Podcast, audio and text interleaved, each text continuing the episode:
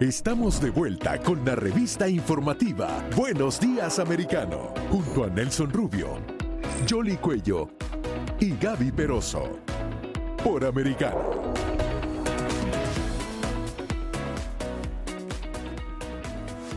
As you know, this week, Joe Biden came to Philadelphia, Pennsylvania to give the most vicious, hateful, and divisive speech by an American president, vilifying 75 million citizens plus another probably 75 to 150, if we want to be accurate about it, as threats to democracy and as enemies of the state. You're all enemies of the state.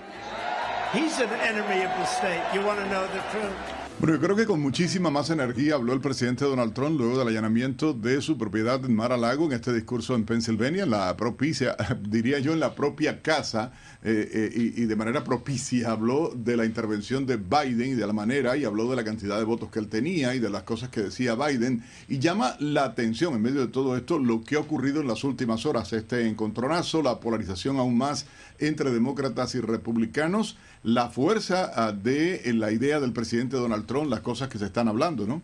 Sí, y es por eso que le damos la bienvenida a nuestro próximo invitado. Tenemos a Ar Estopinean, quien es consultor de asuntos gubernamentales. Muy buenos días y quería que nos eh, eh, dibujara qué va a pasar con la política estadounidense, por qué tanta polarización. Muy buenos días, amigos. Efectivamente, la realidad es que el pueblo americano eh, está enojado por el discurso del, eh, del, presidente Biden.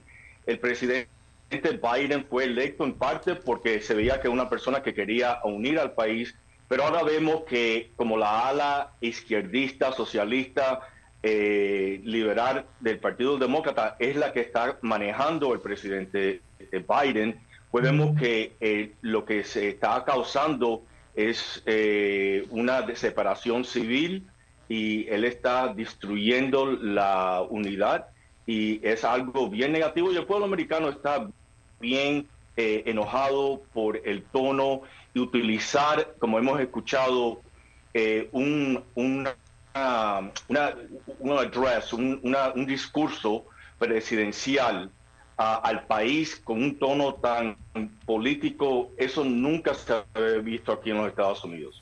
Y más que político, eh, realmente un eh, lenguaje agresivo, divisivo eh, y, bueno, calificando de fascistas, calificando a, eh, realmente a los seguidores del ex presidente Donald Trump, tildándolo de lo peor y diciendo que la desgracia de Estados Unidos y lo que haría destruir la democracia en el país son los trumpistas, son la gente que sigue a Donald Trump cuando realmente de quien ha venido el discurso uh, divisivo, de quien ha venido el discurso uh, realmente eh, complicado y de separación y de victimización y de ataque, es desde los demócratas, desde la propia administración de Biden. Y, y, y, la realidad no es que esto indica que las encuestas internas de los demócratas indican que van muy mal.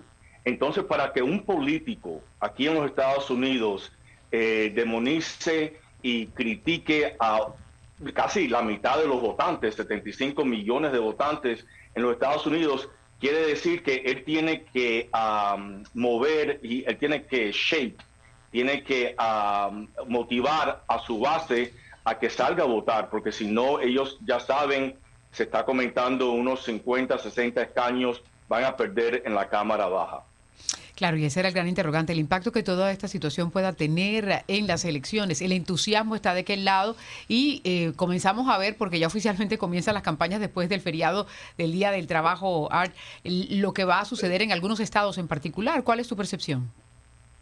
Yo creo que eh, el discurso este, eh, él como político debe de reconocer, si él estuviera realmente en control él de, de su, bueno, sabemos de las facultades eh, eso es un poco difícil de determinar, pero sabemos que él no está en control porque un político de nuevo no va a tener este discurso eh, ya apenas dos meses de las elecciones eh, tan divisivo. Y, y, la realidad es que el pueblo americano no se ha olvidado el desastre de Afganistán, cómo nosotros dejamos a nuestros hombres y mujeres de las Fuerzas Armadas en Afganistán no se le van a olvidar lo que está sucediendo en Irán, que quieren hacer un tratado nuclear con Irán.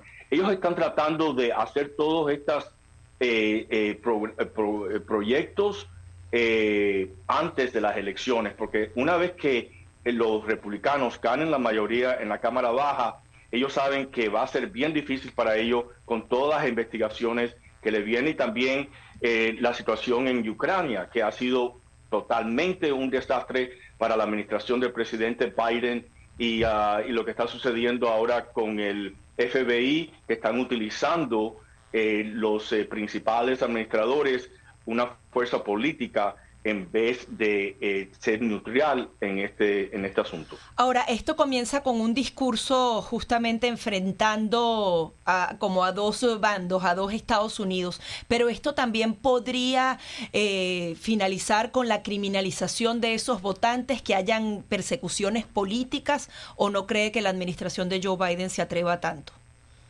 Bueno, e, es, bien difícil de, de, de, en estos momentos ese punto porque eh, la realidad es que nunca habíamos visto el nivel de politización que se ha cometido con el Departamento de Justicia y con el FBI. Así que tendremos que ver qué es lo que va a suceder.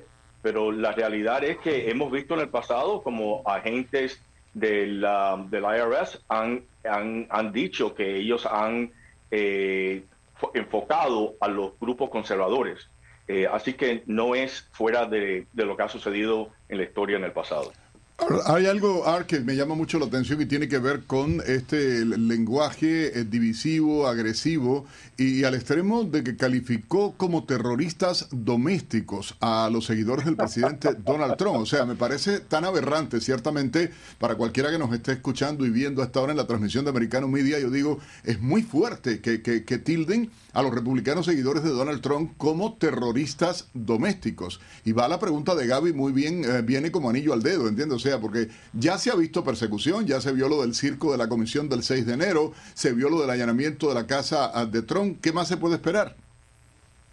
Bueno, pues eso son muy buenas preguntas. Yo creo que en las encuestas, después del discurso, el pueblo americano, los eh, independientes y los demócratas conservadores seguro que han rechazado eh, este discurso y como hemos visto, él ha dicho, pues yo no dije eso, desmiente lo que, lo que dijo. Eh, un político siempre tiene que atraer a todos los votantes y aislar a la mitad de los votantes a ese nivel, eso no es eh, el Biden que ha estado en la política más de cuarenta y pico de años, pero no se sabe hasta qué nivel porque la realidad es que vemos que él no está en control. Esa es mi opinión personal como alguien que ha estado aquí en Washington por 30 años. Eh, eh, un político nunca hace ese tipo de, discurso tan difícil. claro, ¿Y quién está en control entonces para que nos describa exactamente ese grupo? bueno, yo no sé, pero yo lo que sí sé es que eh, se rumora aquí en Washington que las personas que están en control son el presidente Obama, expresidente Obama y sus asesores como Susan Rice, eh, eh, Valerie Kirsch y, otras personas que están eh, supuestamente manejando las piezas por detrás de la pantalla. Ahora, lo que nos lleva también a, la importancia de los hispanos en esta campaña electoral, porque en cada ciclo siempre se habla de que es clave, pero en esta oportunidad, cuando se ha visto en algunos puntos estratégicos del país ese movimiento y ese cambio que se ha dado, se va a poder analizar más profundamente con lo que ocurra este próximo 8 de noviembre. Más y más afroamericanos y líderes hispanos están públicamente rechazando la agenda del presidente Biden. La agenda del expresidente Trump fue una agenda eh, eh, energética a favor de los inner cities, de, eh, los lugares urbanos en donde viven muchos afroamericanos hispanos. Los afroamericanos están llamando para un programa de educación en donde ellos pueden retirar a sus hijos en escuelas que están fallando. el problema de las drogas, está fuera de control. Vemos más y más niños que están muriéndose de fentanyl que está eh, siendo traído por los inmigrantes ilegales en la, frontera. También vemos el, nivel de, crimen con eh, pistolas eh, que, por los criminales que está fuera de, control. Eh, la inflación, etcétera. Así que más y más afroamericanos y, hispanos en particular están rechazando esta agenda y quieren una agenda en donde pueden tener unos trabajos seguros como la tenían con el presidente Trump. Eso lo estamos viendo diariamente. ¿Cuáles son las áreas que tú estás monitoreando y que, y que van a ser claves en esta eh, contienda electoral este próximo 8 de noviembre? Pues yo lo que me estoy enfocando es en las ciudades eh, grandes, porque sabemos que las áreas y también los suburbios, eh, porque las mujeres van a jugar un papel decisivo si van a, votar. Es por eso que los demócratas lo que están tratando de convencer al, grupo grande de, mujeres que el aborto es un derecho y que no tienen el derecho al aborto si los republicanos son electos a la mayoría. Entonces ellos están tratando de utilizar los, los asuntos sociales de nuestro país para dividir y tratar de, convencer a las mujeres quizás republicanas eh, o a los independientes que deben de votar por los demócratas, pero yo no creo que eso va a suceder, pero eso es lo que me estoy enfocando en particular, ver qué porcentaje de mujeres republicanas independientes se eh, votan para los candidatos demócratas. Pero, pero no creo que esa es eh, la tendencia por las últimas encuestas. ¿Tendrá efecto en la población estadounidense la política del Partido Demócrata en esta intención de tratar de cambiar los temas de interés popular por temas de interés social? Partiendo de toda esta estrategia de la que se estaba hablando hasta este momento, ¿tendrá efecto realmente en el votante estadounidense? Yo no creo, porque las personas votan eh, por su economía y se van a preguntar, eh, ¿tú estabas mejor hace dos años que ahora? Y la respuesta es que no. Eh, con los altos precios de la gasolina, de la leche, de, huevos, de todo, de todo está más y más alto. Eh, la pregunta no es que está más, mejor, no es que está más seguro. Y las mujeres votan, como ustedes saben, eh, a favor de, del bienestar de sus familias y sus hijos. Y la realidad es que con el crimen que estamos viendo, el problema de la educación también. Yo no sé si ustedes se enteraron, me imagino que sí, porque están bien informados que eh, los últimos eh, eh test, eh, exámenes, los muchachos americanos reflejan que han retrocedido cinco años mm. en lo que es lectura y matemáticas.